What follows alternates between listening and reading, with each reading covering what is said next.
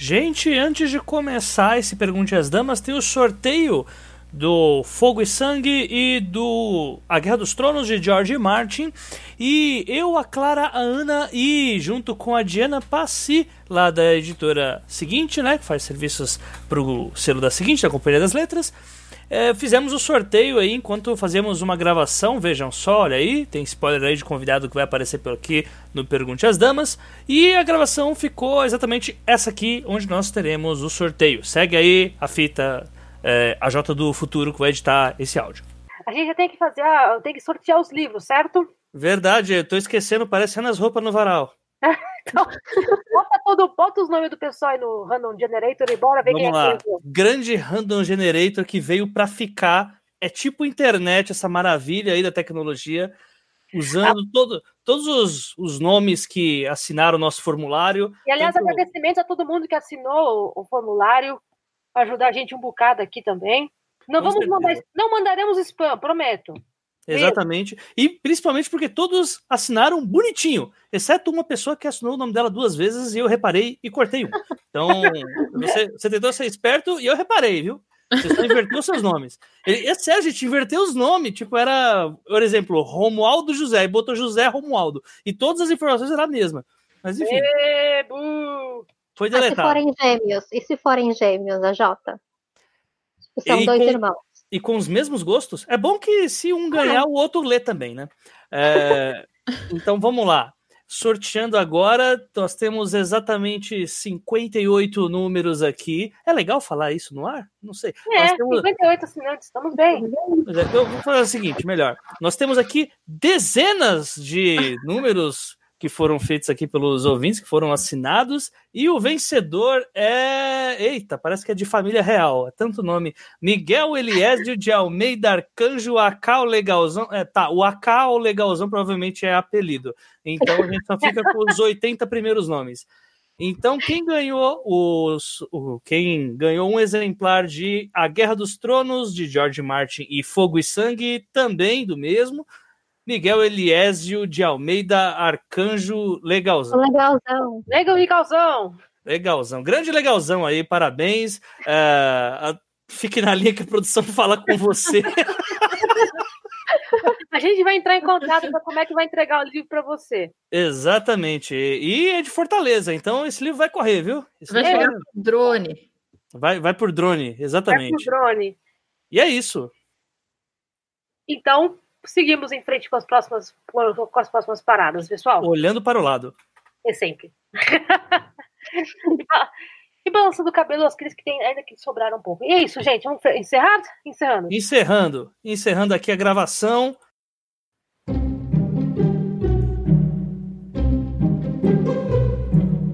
Olá, ouvintes. Eu sou a Clara Madrigano, editora da Dame Blanche e autora de As Boas Damas. Ué, cadê Ué, o. Cadê a piada? Cadê? Não, não tem piada, gente. A, a piada é a minha dor de cabeça. Oh, Oh, Oh, eu sou a Ana Fagundes Martino, também uma das editoras da Me Blanche, autora de Os Filhos do Pôr do Sol, que está na pré-venda. olha aí, ó. Ei! É, E hoje não sou eu que tô com dor de cabeça. Eu tava com dor de cabeça ontem, tava me matando. Mas outra história para outro dia. É isso aí, é isso aí. E é nesse clima de doença aí que a gente vai começar esse episódio com qual pergunta, Clara? Se eu- eu- vamos definir como não Dan Brownize a sua escrita. Olha aí, ó. Ai, meu Deus. Mas esse é um conselho que você deve levar para a vida inteira. Mas neste caso específico, nós estamos falando da linguagem usada nos livros do Dan Brown, que conseguem cortar absolutamente qualquer clima de tensão.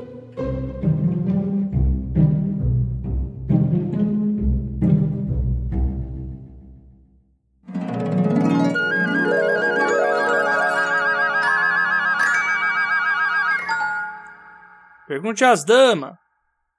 Podcast.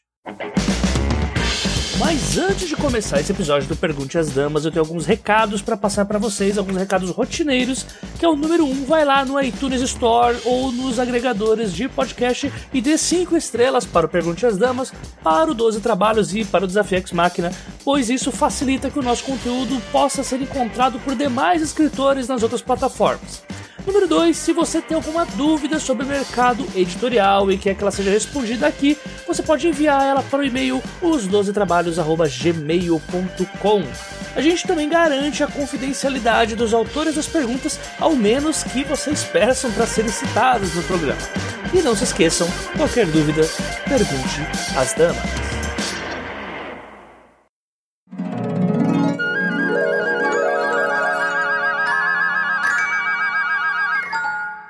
Pergunta pras damas. Eu tô de folga hoje. Tô respondendo nada.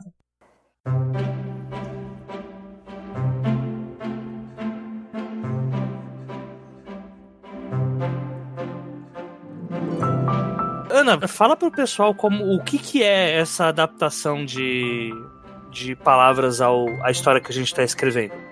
Adaptação de palavras é assim, gente. A gente tem uma hora e local para falar bonito e tem hora e local para hum, falar um monte de palavrão.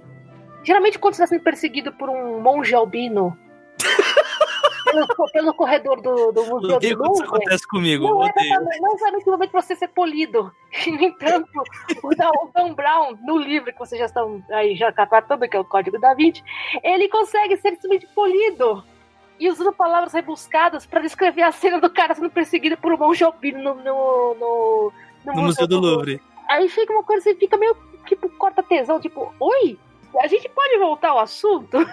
A ideia é a seguinte: se você vai escrever alguma coisa, você tem que saber o, procurar qual é o tom e não tentar ser pomposo em excesso. Ou então derrubar 450 caminhões de melancias na cabeça do seu leitor logo no primeiro parágrafo, né?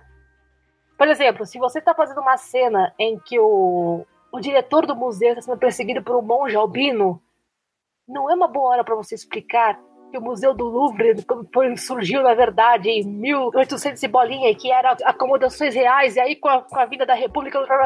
Não é hora para isso. É o monge albino perseguindo, mancando porque o silício tá apertando a perna. Exato. E o cara narrando cada obra de arte por onde ele passa, né? O que a Ana falou no começo que foi cortada tem muito a ver com o que nós estamos falando agora. Porque vejam bem, o problema do Dan Brown não é que ele é um escritor muito é, estiloso. Ele não é. Não é porque ele use palavras pomposas, ele não usa. Não é porque o tom dele é muito literário, porque não é muito literário. É perfeitamente possível você escrever um suspense e ter uma prosa muito trabalhada, uma prosa que não é cheia de cortes abruptos para transmitir a suposta tensão do momento, é, é- é muito possível você trabalhar um livro assim, por exemplo, a Dona Tartt fez isso muito bem em A História Secreta, que é um livro de suspense, mas é literário, não é uma coisa de gênero, assim por dizer. Ela não é uma autora conhecida como uma autora de gênero. O Dan Brown. O problema do Dan Brown é que ele não sabe escrever, né? Mas. É, o forte do livro dele não é realmente a estética ali da escrita, O né? forte do livro do Dan Brown é que ele não sabe. o o- o- ele não sabe escrever livros. O fraco do Dan Brown é que ele não sabe escrever livros. Vamos- Ai, meu Deus. Aí a gente entra no talento versus sorte, né? Mas aí, então aí tá o problema do infodump. Que, Ana, você quer dizer para as pessoas o que é o infodump? Porque entra- Infodump é aquela coisa de você precisar jogar todas as informações que você acha que seu leitor precisa saber para acompanhar a história. Logo no primeiro parágrafo, logo no primeiro capítulo, que é para todo mundo ficar sabendo o que está acontecendo. E dump em inglês também é lixeira. Então, ao invés de derrubar a informação, passar a informação em excesso, você acaba jogando tudo no lixo porque o leitor não está prestando atenção. É, e, e taking a dump também significa É. vou lá fazer um cocô. E aí É, vocês conseguem entender bem qual é a conotação de dump. No, no caso, in- a gente fala muito de infodump em, em fantasia quando você precisa, logo no primeiro parágrafo, explicar onde estamos. Né? Esse, é um reino, esse é um reino secundário imaginário. E aí você vai passar as próximas 10 páginas explicando cada detalhezinho microscópico da topografia do local e da genealogia do rei em questão para você, enfim, chegar no personagem que vai, vai contar a história e o cara não é o rei nem nada, é só um cara que tá passando ali no momento. E se você está escrevendo uma enciclopédia, ótimo. Mas se você está escrevendo um romance, Não, não. bom. Porque o que, que acontece? Ah, eu, quando eu abro o seu livro, eu quero saber a história, né? E se você tá querendo me contar uma história, eu já estou supondo que você vai me mostrar o que tá, onde está acontecendo sem precisar derrubar o caminhão de melancia na minha cabeça, né? A não ser que você seja muito tipo a princesa prometida, que esse livro arrebenta com a ideia de infodump, porque o cara para a história, conta no meio, explica coisas que não estavam lá. Ele passa um, parado, um capítulo inteiro fazendo explicação sobre o país que não aparece na história. Aí já escolhi a passão total mesmo. Mas assim, se você conhece a sua história, você sabe onde seus personagens estão e você é capaz de explicar, contar a história e, e mostrando à medida que vai acontecendo. Não precisa me derrubar tudo na cabeça. Agradeceria muito, né? Não precisa de explicação sobre a genealogia da sua família real. Até porque o, tudo que a gente tá falando disso daqui é que ele quebra a atmosfera daquela história que tá sendo contada, né? Você já vai chutando o pau da barraca e falando assim: olha, parecia um dragão, mas não era um dragão. Na verdade, ele era uma espécie, subespécie de dragão que aparece na ilha de Via cada 50 anos. E você sabe, a diferença entre eles é que um é verde, o outro é roxo. E Pô, aí quebra, né? não é que nem chega a quebrar o clima, não tem clima nenhum, né? Pois é, pois é. Quando vocês estavam falando no episódio passado sobre o excelentíssimo curador Jacques Sonnier, né, na, no meio da perseguição, isso me lembra muito uma parte do On Writing do, do King, onde ele vai falando sobre o uso da, de algumas palavras que principalmente isso afeta quando a trama ela tá pegando mais pro suspense e pro terror, né, que você usa palavras que elas vão ajudar ali a deixar a pessoa incomodada por causa que, bem, você tá fazendo meio que o retrogosto daquela, daquela tensão que você tá criando. Quando você narra, por exemplo, uma cena de esquartejamento, você não coloca, ah, ele empurrou a faca, puxou a faca, empurrou a faca, puxou a faca, não. Você vai narrar o que que tá acontecendo ali para deixar a pessoa ou horrorizada ou sei lá, com adrenalina, e não, por exemplo, o, o excelentíssimo curador foi lá, empurrou a faca, puxou a faca, empurrou a faca, puxou a faca.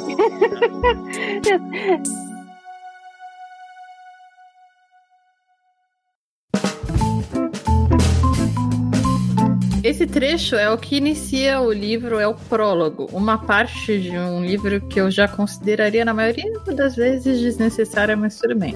Vamos lá, então, o prólogo é assim. Museu do Louvre, Paris. 10 horas e 46.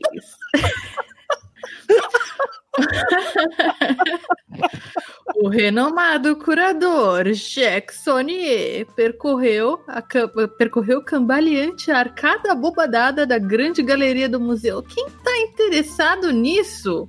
O renomado curador Jacksonier percorreu cambaleante a arcada bobadada da grande galeria do museu.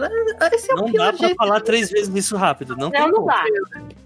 Esse é como você iniciaria um perfil de alguém num, num jornal. Você está fazendo um perfil de, de uma. É, o renomado, sim, né? O renomado curador Jacksonier me recebeu em seu apartamento em Paris. Mas isso? Um livro de suspense? Não! E numa cena de perseguição, né? Uma cena de perseguição, assim, por que interessa ao público saber que esse Jacksoneiro é um renomado curador? Neste momento, por que interessa? Ele deveria ser só uma pessoa tentando escapar da morte, da morte albina. É... Não, a, acho que a, acho que a primeira informação que a gente tem que ter em mente quando vai escrever é justamente isso. O que que interessa para o seu leitor saber Agora, não interessa você saber se o sujeito é renomado, etc, etc. Este pequeno trecho do Dan Brown é um grande exemplo de, do que acontece quando um escritor entra em pânico e pensa: meu Deus, eu tenho que enfiar o máximo possível de informações sobre esse personagem neste único trecho e de alguma forma fazer com que as pessoas não percebam que é isso que eu estou fazendo. Então vamos lá. Quer que eu leia? Você infelizmente está com o Dan Brown aí? Não, eu peguei o. Na Amazon, tem a. Dei uma olhada, tem as 10 primeiras páginas. Eu também, gente. ok, a, a Clara já deu, né? Museu do Louvre, Paris, 22 e 46. O renomado curador Jacques Sonnier percorreu a cambaleante arcada bobadada do, da grande galeria do museu.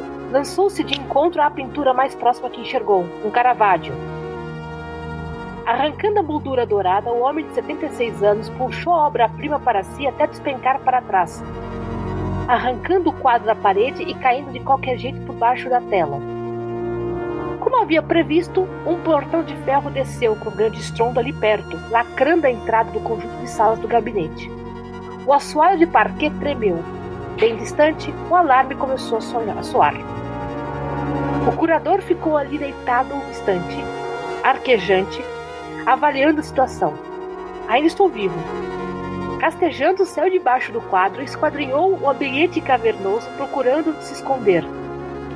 Uma gélida voz soou assustadoramente próxima. Não, Não se, se mexa! Pausa para a volta!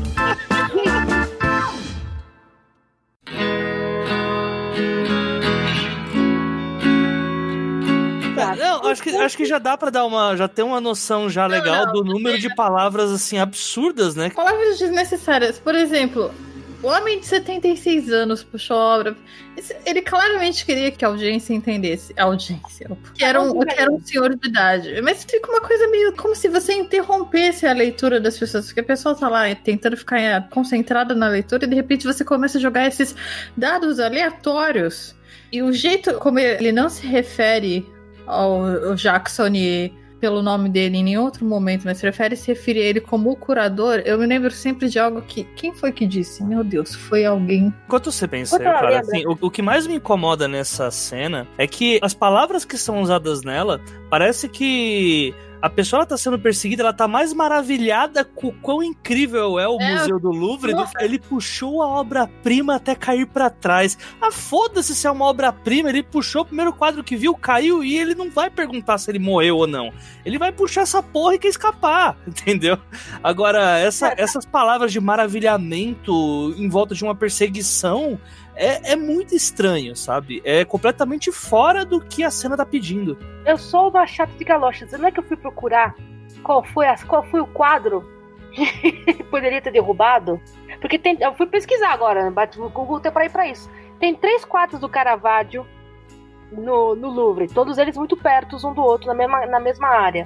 Você sabe que eu ficaria mais contente se eu tivesse feito uma figura de imagem? Por exemplo, um dos quadros que, que tem lá é a morte da Virgem da Virgem Maria, no caso. Ah, eu tenho certeza de que aparece em algum momento no Código não, da Vinci, porque com o Código da Vinci coloca... Se você me dissesse que era esse, eu já tive uma ideia, porque a Virgem tem um papel principal no negócio. Mas sabe o que é que me chama mais atenção? O quadro tem 3 metros de altura. É okay. Bom, parece que renomado curador Jacksonier também era renomado é, é, entusiasta Maromba. de crossfit Jacksonier. né, gente? Eu acabei de puxar aqui as dimensões do quadro. 3,69 metros de altura por 2,45 metros de largura. Meu, e como é que foi que ele puxou um quadro da parede do museu que é vigiadíssimo? Obviamente é por isso que caem essas coisas, entendi, mas. Adrenalina, né, gente? Adrenalina. Enquanto está ferido, inclusive, né? Né? Você sabe que esse tipo de informação inútil, que é quando aparece, você obriga o cara a parar pra pesquisar. É que nem quando você põe citação em, em grego. E é por isso que lançaram o Código da Vinci para jovens. Porque aí vem um monte de explicações do que é citado. O que é legal falar pro ouvinte é impossível não, não falar do tanto dessa, dessa escolha de palavras do Dan Brown quanto do Infodump, porque tudo isso faz parte do processo de criação da história a partir do momento que a gente sabe que quando chega lá na, nos agradecimentos, o primeiro agradecimento é para a esposa do Dan Brown, que é a pessoa que mais ajudou ele, que ela é formada em História da Arte e é especialista no Museu do Louvre. Então, ah. literalmente, todas as informações que a esposa dele passava, ele colocava com todos os detalhes ali. E isso é, da forma mais clássica e exemplificada possível, o que é o infodump. Que é desde você passar as informações desnecessárias e mudar até a estética da escrita relacionada ao gênero que você está escrevendo, só para ficar mostrando coisas que você não está interessado. É, e, assim, no caso também precisa exibir. Olha, eu fiz a pesquisa, tá vendo? Tá vendo? Eu sei do que eu tô falando. Exatamente. Eu sei, eu sei que o chão do Museu do Louvre é de parquet, de fato, é de parquet mesmo. O, o autor ele não digeriu as informações E ele não sabe como mesclar essas informações de forma natural ao texto dele. Exatamente. Exatamente. E porque, assim, eu até entendo que assim, o gênero do Dan Brown, dá pra gente falar que isso é um, é um gênero teoria da conspiração? Dá pra falar. E Uhum. isso fica muito melhor se você tiver muito mais verossimilhança nas informações que você passa, porque naquela parte de uma teoria da conspiração é uma mentira baseada em várias verdades. Então, quanto mais detalhes você dá, mais você faz a pessoa acreditar que aquilo realmente é, é, fa- é fato. Né? Só que, ainda assim, mesmo que você vá por essa linha para conseguir deixar a sua teoria da conspiração mais forte, você fazer isso é, tirando a imersão do, de uma perseguição, por exemplo, há outras perseguições também que acontecem no livro, e todas vão no mesmo, no mesmo patamar. Você, na verdade, não está sendo literário, você está sendo. Você tá literalmente com uma fórmula, uma receita de bolo, né? Que é dar o máximo de informação para tentar impressionar o leitor e não usando artifícios. Tipo, você tá perdendo zilhões de oportunidades de deixar a sua história mais imersiva. Né? E o pior de tudo é que o infodump continua. Isso me dá. Isso, eu, eu, eu, falei, o- eu falei o parágrafo, a descrição, porque, ok, cá estamos, né? Apenas 5 metros diante do portão lacrado, a silhueta monstruosa de seu agressor espreitava-o por entre as barras de ferro. Agora eu tenho uma dificuldade para pronunciar a próxima palavra. Era espaldau, espadaúdo e alto. Espadaúdo. Putz, sabe quem fala espadaúdo? Milton Neves. Milton, Milton Neves chama zagueiros bons de, de futebol de zagueiros espadaúdos, viris. Ah, meu Deus. Bom, e continua. Pele branca como a de um fantasma e cabelos também brancos e raros, e ralos. As íris eram rosadas com pupilas vermelhas escuras. Cara, não tava escuro na porra do negócio. Como é que ele chegou a pupila do sujeito? O, o albino sacou. O albino, puxa vida, se não tivesse me dito que era um albino nos últimos, né, duas frases, sacou uma pistola do casaco e, passando o cano entre as barras, apontou-a diretamente para o diretor. Gente, Eu imaginava essa cena com o Chester Bennington do Linkin Park, com muito frio e drogadaço de maconha. Obrigado por me informar que o cara era um albino. Eu sei que é importante pra trama, mas. Meu. Deixa eu, deixa eu vou dar os meus dois centavos sobre isso, porque isso é algo que me incomoda demais. O albino ou a descrição? Não, não obedecia. Vamos A focar Clara, algo a Clara é albinofóbica. Na Albino- escrita, ah, eu sou Targaryen-fóbica agora. Mas, não, deixa eu, deixa eu me focar em uma coisa que me incomoda muito nesse livro e que eu, eu me lembrei agora. é, foi a Camila von Hol- Holdeffer, eu acho que é assim que fala o nome dela. Ela é uma crítica literária muito boa, eu sigo ela, eu, eu aconselho todo mundo a seguir. Ahn, mas ela fala que em uma das resenhas dela, eu não vou conseguir me recordar agora de todas as palavras da resenha dela, mas em algum momento ela fala que quando o escritor ele não é muito, ele não tem muita experiência, ele tende a usar vários substitutos para o nome do personagem em si. Então você tem o renomado curador Jacques Sonnier, que é a única vez que o o nome do Jacques Sonnier aparece no texto. Logo ali embaixo você tem Olha, o homem de 76 anos. Aí, cadê? O curador ficou ali deitado um instante. Eu já lhe disse, gaguejou o diretor. Por quê? Por que isso? Isso eu comecei a perceber. Quando eu li essa crítica que a Camila fez, eu pensei, caralho, isso é verdade. Com Todo livro que não é muito bem escrito, eu vejo isso. Essa relutância de usar o nome do personagem, ou de usar ele e ela, e substituir por outras coisas que. eh, É isso é um pouco, é um pouco vício anglófono, anglófono, né? Porque quando os caras ensinam a ficar muito com he said, she said, he said, she said, acaba se perdendo um pouco no meio da, do diálogo. Mas aí também tem um outro ponto interessante. Se você está escrevendo o diálogo direito, o leitor vai saber quem é quem é que tá falando. Sim. Sim. Gente, se o sotaque não é indefinível, não me dá informação, não precisa me dar essa informação. É tipo a voz do Google. É, você me dá informação positiva. Ah, o sotaque, ele parecia ter o sotaque do norte. Ou seja, quando falava francês direito, porque o pessoal do norte fala um francês difícil. Se, não, se a informação é negativa, tipo, o sotaque indefinível, por que você tá perdendo meu tempo pra falar isso, cara? E aí sim você perde uma oportunidade boa de fazer o que seria, o que poderia ser, uh, teoricamente, o infodump, porque você ia estar tá acrescentando informação, tipo, falar, ah, já que falava mais sete línguas e quatro mortas, e mesmo assim não sabia de onde que vinha aquele sotaque. Aí você já fica mais, né? Tipo, tá, tem alguma coisa esse cara certo, né? Alguma coisa não tá te reconhecendo. Uhum. Assim, quando você conhece a sua história, você conhece os personagens, e principalmente você conhece do local que você tá escrevendo, você não precisa ficar se exibindo. Pois é, pois é. O infodump é um pouco também, às vezes, querer se exibir. Olha, eu fiz a pesquisa. Tá vendo como eu fiz a pesquisa? Também é insegurança, meu tipo. Insegurança em relação ao leitor. É melhor explicar tudo direitinho, assim, logo de cara, assim ninguém se perde o uso de palavras muito complexas em situações que uma palavra simples pode dar muito mais ritmo à trama, né? Exato, gente. São é... palavras, são simplesmente palavras. Porque, assim, imagina se a pessoa vai ficar parando pra. Porque a impressão, obviamente, a intenção do. Dan Brown, obviamente, é dizer: olha, eu conheço o Louvre, viu, gente? Pois eu é, com certeza conheço o Louvre. Já estive lá muitas vezes, já li muito a respeito, conheço muito bem o Louvre. O Louvre, meu grande amigo, já visitei. E não, aí a é pessoa vai ler o texto e vai ficar, pô, onde é que é essa galeria? Grande galeria. Eu vou parar de ler e vou pesquisar, porque eu não sei qual é. Imagina ler isso sem Kindle, que você vai ter que procurar cada bobadada no dicionário ou você só aperta ali e vê o que significa? Porque às vezes nem o, nem eu o próprio... espero que a maioria das pessoas saiba o que significa. Olha, sei lá, tem Olha... umas palavras nesse. Tem umas palavras. É que você não viu o outro.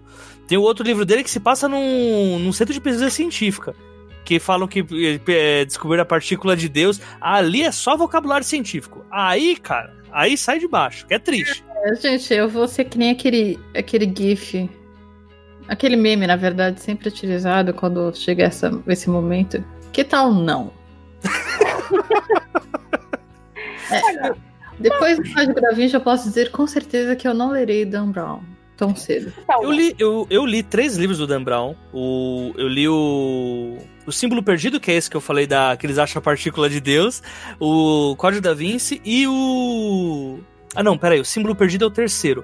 O primeiro é o Anjos e Demônios. Anjos e Demônios, esse é o da partícula de Deus e tal. E eu falo, assim, a, o único ponto forte do Dan Brown é ele conseguir é, mesclar informações verdadeiras e criar uma teoria da conspiração e fechar isso numa trama. Isso ele faz realmente muito bem e o número de informações que ele coloca uh, com propriedade faz com que aquilo realmente pareça fazer algum sentido, até quando vai andar pelos pontos mais quânticos que um coach quântico dos tempos atuais pode te fazer ir. Mas tirando isso, é realmente muito sofrível. É muito sofrível. Acho que são mais contras do que prós, sabe? Bem mais contras do que prós.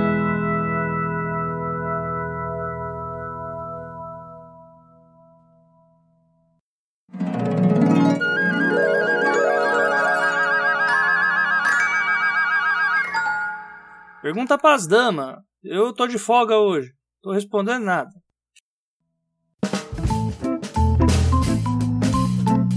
O que a gente pode sugerir para os autores em questão, né? Uh, o primeiro de tudo, não subestimar o poder do Google do seu leitor, né?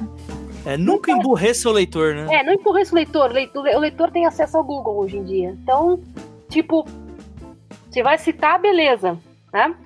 Não para pra explicar o que é. Mas vai, né? E não, pelo amor de Deus, se você vai escrever a, o personagem não fica parando no meio do caminho para contar. Ele tinha 76 anos, e, né? tipo, não fica engasgando. Não tem, tem como mostrar pra gente o que tá acontecendo, a gente ficar me contando o que tá acontecendo. Eu sei que falar essa história do mostre e não conte é um conselho muito seco, mas para aberturas de texto ele costuma funcionar. Né? Tipo, é. ok. Direto ao assunto. Ok, estamos no Museu do Louvre e alguém acabou de tomar um tiro. Eu não preciso saber que tem 76 anos. Põe o o policial fazendo a ficha do cara, por exemplo, né? Uhum. É, é o, que, o exemplo que a gente tinha dado antes. Já mostra a cena do crime feita e eles tentando ver o que aconteceu até chegar então, até ali. Né? de jornal. Nossa, também, maravilhoso. Pensa, né? Se começasse da seguinte maneira: a recorte do Le Monde. Renomado curador do.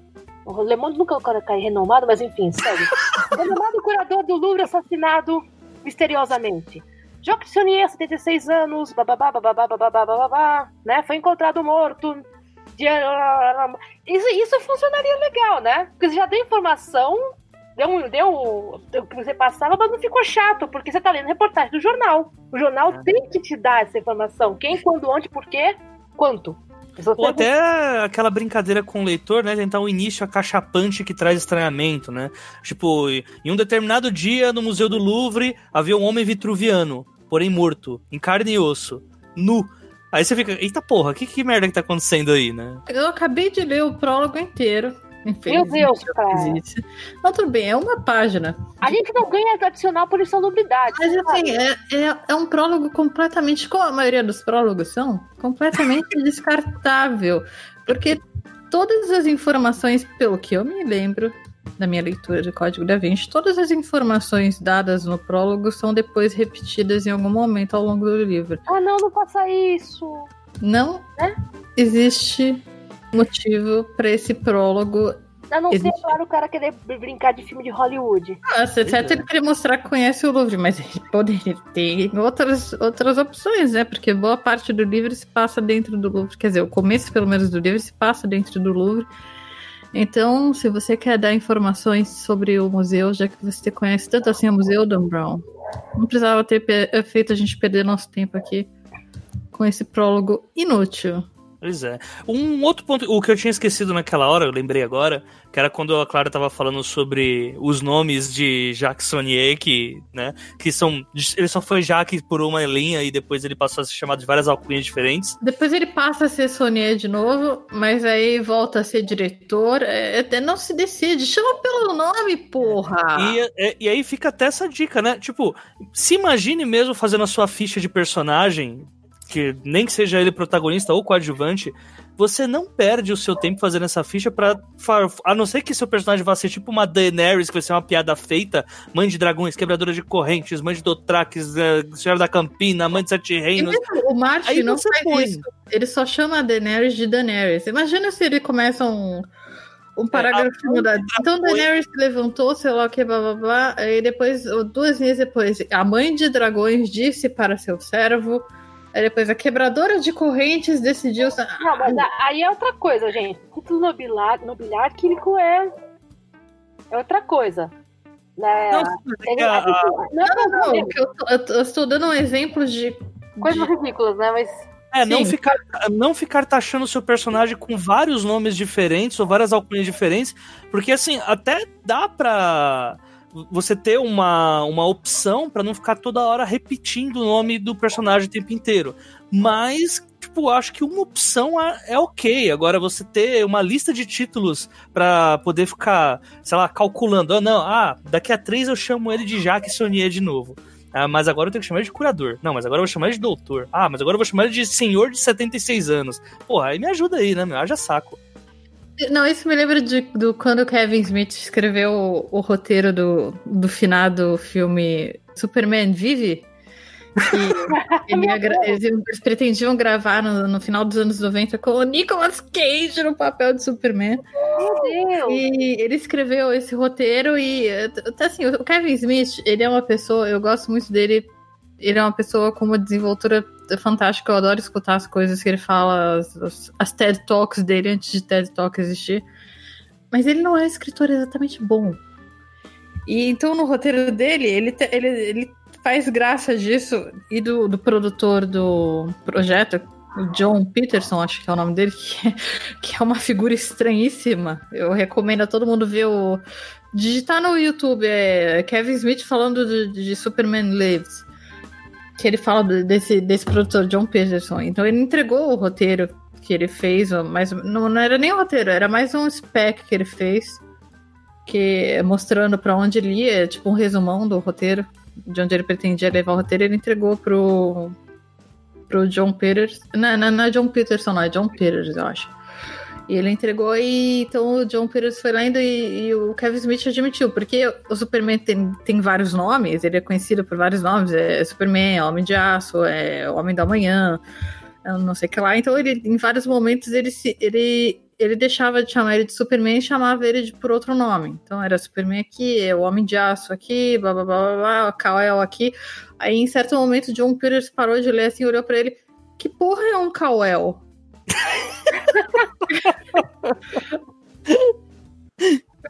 Que porra é um Kal-El? Comentário bem justo. O cara pra né, chamar, não? Acho que quem chamava ele de Cauel? Sua mãe, falecida, né? É, é o nome dele de batismo. É, ninguém, ninguém usa realmente, mas é, o Kevin Smith, porque ele achou que o leitor se cansaria de ler muito Superman faz isso, Superman Pois faz é. aquilo. Ele Isso é foi um erro. colocando, chamando Superman de outras coisas no, no- ao longo do spec dele, do resumão dele. Pois é. Tento, tem uma, teve uma pesquisa uma vez, é, dessas pesquisas que os fanáticos fazem pra ver quais eram as palavras mais ditas no, em todos os livros de Harry Potter. Obviamente, a palavra mais dita é Harry. Nossa. E existe um bom motivo pra isso, né? Que tipo, não precisa chamar de Harry Potter, o bruxo, o escolhido, o, o filho de. tá ligado? Harry Potter se levantou e foi escovar os dentes. Depois disso, o, bruxo, o bruxinho, né? O bruxinho, bruxinho. se vestiu. Depois de se vestir, colocar seus sapatos e pegar sua varinha, o menino que sobreviveu desceu as escadas. É, Isso parece, re- isso parece muito vício de reportagem. Em reportagem a gente pode ficar repetindo o nome da pessoa direto, né? Então a gente tem que achar os subterfúgios pra. Texto ficcional não é uma reportagem. A não ser que você escreva como se fosse uma e aí eu te dou todo o apoio. Não, uma coisa que eu defendo assim, se você conhece o seu personagem direito, né? Você consegue descrevê-lo sem precisar fazer esse, essa repetição constante Uhum. né? Me descreve, sei lá, o jeito como ele tá tomando café, ou então, assim, por exemplo, ele é uma pessoa desastrada, não me conta que ele é desastrado. Mas ele derrubou o café. Não, tem, tem muita gente que fez. É, Ele era uma pessoa extremamente desastrada. Não, gente, faz assim, abre a cena com ele tropeçando no cadarço do sapato, Sim, sim. fazendo, sei lá, 200 metros deslizando pelo escritório por causa do traço do sapato. Gente, tem, tem outra informação completamente inútil sobre é, o, o Jacksonier, renomado curador. No meio do. O Jackson é renomado curador, senhor de 76 anos. Por ser veterano da Guerra da Argélia, Caralho! o diretor havia presenciado mortes horrivelmente lentas antes. ok, pausa. Para, para os leitores, para os nossos ouvintes, a Guerra da Argélia foi em 1950 e poucos. Eita, porra. Ou seja, pausa. Se você tivesse me dito que ele era veterano da Guerra da Argélia, você não precisava ter me dito que ele tinha 76 anos. Porque pra você ter sido veterano de guerra. Mas muita, que ter muita 20 gente não, sabia, não saberia o que é a Guerra da Argélia. Não, mas é que tá. Aí você para pra pesquisar, né? Ah, Não, mas essa é uma informação que não tem, não tem, não faz sentido. Não faz sentido. Faz sentido porque o que, o que, que eles querem explicar? Eles querem explicar que não tem o, gente morrendo. o Jacksonier levou um tiro e ele sabe onde esse tiro atingiu e ele sabe que ele vai ter uma morte lenta, porque ele foi veterano da Guerra da Argélia. Mas isso é algo que em nenhum outro momento do livro é citado outra vez. Que ele foi veterano, não faz motivo nenhum. Não, não, é só pra dizer, ah, eu sei que eu vou morrer, eu preciso correr e deixar uma mensagem enigmática no meu próprio sangue, porque eu não vou ter tempo pra falar pra ninguém. E se tivesse feito, se tivesse feito o prólogo como se fosse uma notícia de jornal, você poderia ter encaixado que ele era veterano da Guerra da Argélia sem nenhum outro problema. Tem uma hora que ele analisa friamente a situação depois que ele puxa o quadro de 3 metros que cai em cima dele. Aí ele tá friamente analisando a situação e descobre que não morreu. Né? Eu Cara, mas quem que fica frio numa situação dessa? Eu só fico pensando, pô, ok, eu já, pior que eu lembrei, eu já vi essa tela. Como é que o cara puxou um negócio pesado com moldura e tudo, caiu na cabeça, caiu nele, porque ele se escondeu atrás da tela. Mas aí a gente fica. Aí a gente já entra no outro negócio que não é tanto infodump, é mais tipo suspensão da descrença tem limite. É, é muito erro, né? Mas Tem todo mundo, coisa e errada. todo mundo, quando entra no, começa a ler um livro, entra no universo ficcional, você já sabe que você vai deixar a sua, né, a sua, sua descrença na chapelaria. Beleza? Beleza. Você vai começar a ler Game of Thrones, dragões existem, eles voam, né? Você vai ler o John Le Carré, ok. Estamos na, estamos na Londres do pós-guerra e todo mundo é uma. Todo mundo vai tentar te matar. Ok. Este é o, é, o, é o pacto que você faz do autor com o leitor. Nós já sabemos isso que é impossível ou que é muito difícil de acontecer, mas você vai me contar a historinha e eu vou ficar contente. Quando você começa a colocar essas coisas muito improváveis, né? É um, nesse tipo de infodump, a, a suspensão de descrença vai pro inferno. Aí você fica Pois é. pensando, como é que o cara puxou a tela? Como é que. Eu comecei a fazer essas perguntas e aí fica tipo o honest trailer, né? Como é que o fulano fez isso? Como é que fez aquilo? Você- E aí o, a sua diversão vai por água abaixo, né? Se Esse, você realmente esse vai escrever, né? Se você vai escrever esse negócio, pelo amor de Deus, tenha um senso de ridículo. A não ser que seja uma sátira. Aí não precisa ter senso de ridículo. Mas, de maneira Pois é. geral, você tá falando a sério, tenha senso de ridículo, dá uma lida e falar, pô, mas isso aqui é possível, isso aqui?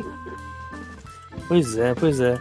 Porque no prólogo aqui ele comete acho que uns 150 crimes literários.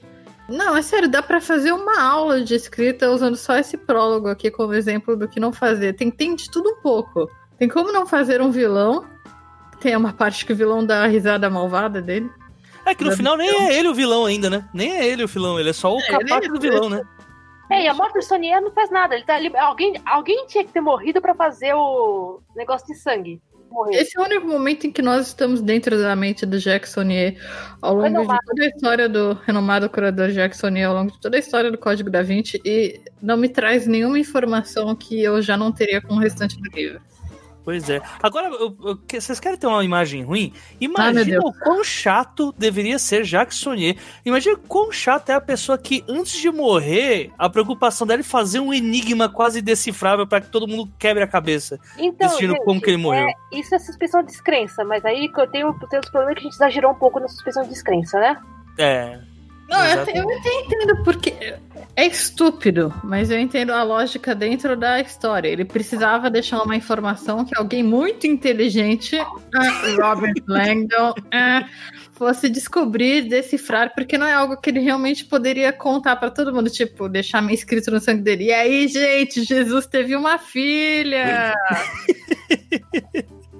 Então É. tinha que deixar alguma coisa enigmática, porque, porque é o Código da Vinci, esse é o nome, esse é o nome do, do livro. As pessoas vão ter que investigar a porra do livro inteiro. Até encontrar a questão, né? Isso porque a gente nem chegou a falar das narrações absurdas dele falando sobre o corte do terno do, do Robert Landon.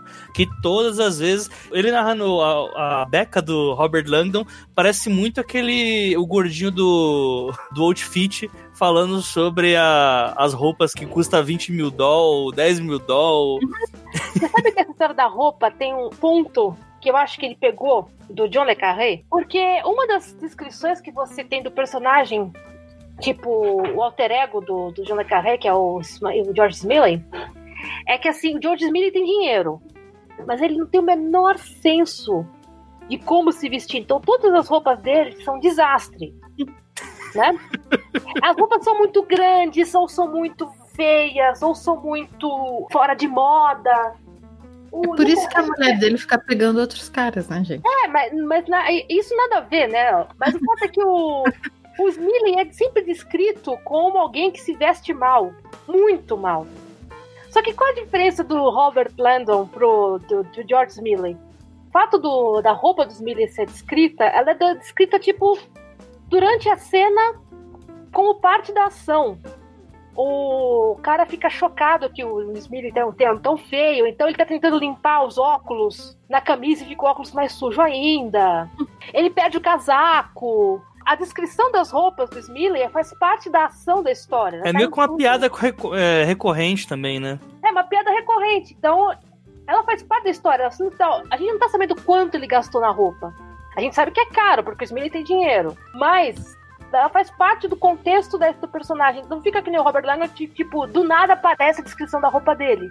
Pra que, que eu preciso saber? É, mas é. é, pelo me- é o mesmo problema de muitas fanfics que a gente vê. O, Ah, o Robert sim. Langdon, ele, ele, ele é claramente o que o, o Dan Brown gostaria de ser, no sentido de que ele tem um pouco de self-insertion aí.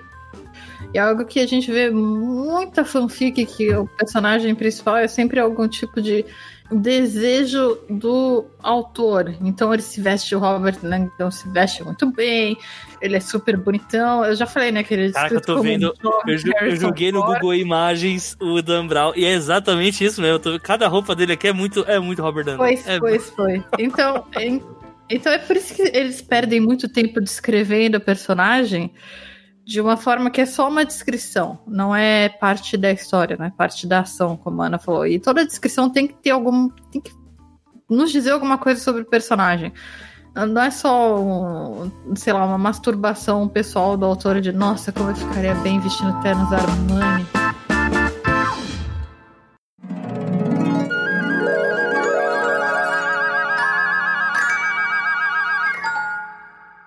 Pras damas. Eu agora tô pegando roupa no varal. Beijo. Não, e tem mais coisa também, além disso. O, o... Gente, vai dar, vai dar um programa É, de três horas. aí, gente. Então, aí. ok. Ficamos, ficamos por aqui, então, porque senão a gente vai ficar aqui tagarelando e.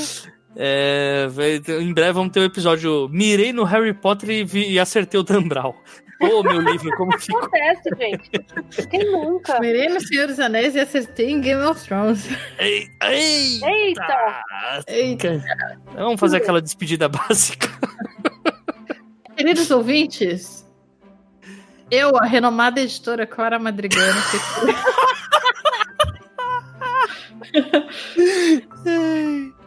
eu, Clara Madrigano, me despeço de vocês agora. Obrigada por terem aguentado a gente falando de Dan Brown por mais de uma hora. Eu, não é algo que qualquer pessoa aguentaria. Ahn, e até a próxima. Aqui, a Ana Fagundes Martino, que não é, tão, não, é, não é tão renomada assim, mas tá com livro para vender, gente. Procure Os Filhos do Pôr do Sol, nas livrarias eletrônicas de sua preferência. Ah, me despeço e ah, agradeço por vocês terem aguentado essas viagens na, na Hellman's Airlines aqui nos últimos instantes. Mas é que o assunto é muito, muito, muito, muito, muito amplo. Pois é, e eu fui a J. Oliveira, esse, esse homem adulto de 28 anos que vai dar pausa aqui nessa gravação, vai começar a editar depois de passar pela arcada bobadada aqui da minha casa. Veterano da guerra do Facebook do Tolkien. Aguardem, aguardem e desconfiem. Em breve, em breve. E qualquer dúvida, Pergunte. Pergunte às damas. Foi isso, meu Deus. não tinha o River, então. Ai, meu Deus. Um dia eu gravo Olha! roteiro deles pra vocês. É isso aí, vai, vai ficar ótimo.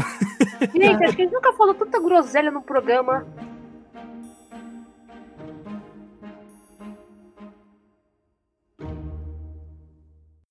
E aí, gostaram do episódio?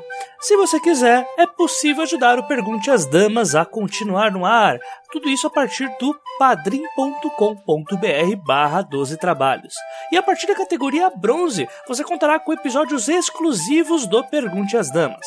Sempre lembrando que é você quem faz a pauta deste podcast, enviando suas perguntas para os12trabalhos.gmail.com. O 12 é número. Obrigado por ter ouvido até aqui e até a próxima.